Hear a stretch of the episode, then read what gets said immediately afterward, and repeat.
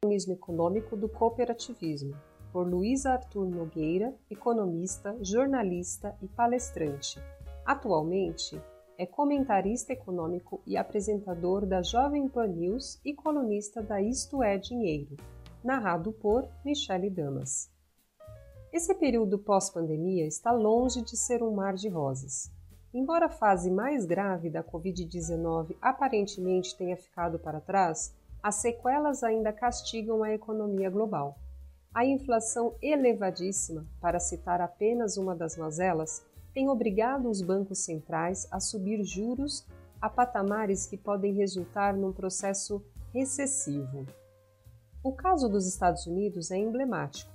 A maior economia do mundo registra sua inflação mais alta em 41 anos.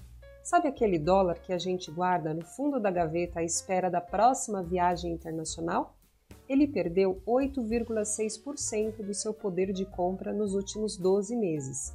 É um patamar de inflação a que os americanos não estão acostumados. O risco? O risco é o Federal Reserve, FED, exagerar no remédio amargo dos juros e jogar o país e o mundo numa recessão econômica. Aqui, no Brasil, os tempos também não estão fáceis. Além da inflação cavalar dos 10%, que afeta particularmente o poder de compra das famílias mais carentes, o país já vivencia um processo eleitoral que promete ser extremamente polarizado e cheio de ruídos políticos. O desespero por votos e a busca por popularidade têm gerado promessas populistas que causariam inveja até ao governo argentino. Só para citar um exemplo, Lula e Bolsonaro ignoram a guerra da Rússia na Ucrânia e querem intervir na Petrobras para derrubar os preços dos combustíveis. Eu, economista liberal que sou, tenho calafrios. Apesar das dificuldades, a economia brasileira vai crescer pouco mais de 1% neste ano. Não é um desempenho brilhante, mas está longe de ser uma recessão, como alguns pessimistas de plantão previam.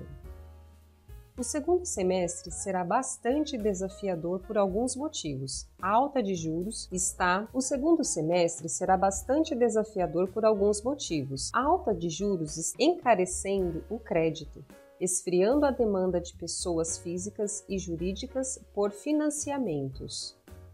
Por outro lado, a liberação de parte do FGTS, a antecipação do 13º salário do INSS e o valor maior do Auxílio Brasil ajudam o consumo das famílias. O mais importante é ter convicção de que o Brasil em 2023 continuará sendo um país cheio de oportunidades para aqueles que, como nós, acordam todos os dias dispostos a arregaçar as mangas e trabalhar. E isso depende da eleição. Lembre-se, quem faz o país crescer e gera empregos é o setor privado. Neste contexto, eu quero destacar o protagonismo econômico do cooperativismo em suas diversas áreas: agronegócio, consumo, infraestrutura, saúde, trabalho e produção de bens e serviços. Tudo isso financiado pelo cooperativismo de crédito, um segmento que cresce acima de 10% há vários anos. Neste honroso espaço mensal da Mundo Cop, pretendo mostrar a relevância do cooperativismo, seus impactos na economia e as oportunidades que o segmento tem para crescer. Espero contar com a sua parceria e, desde já, agradeço o carinho da sua audiência.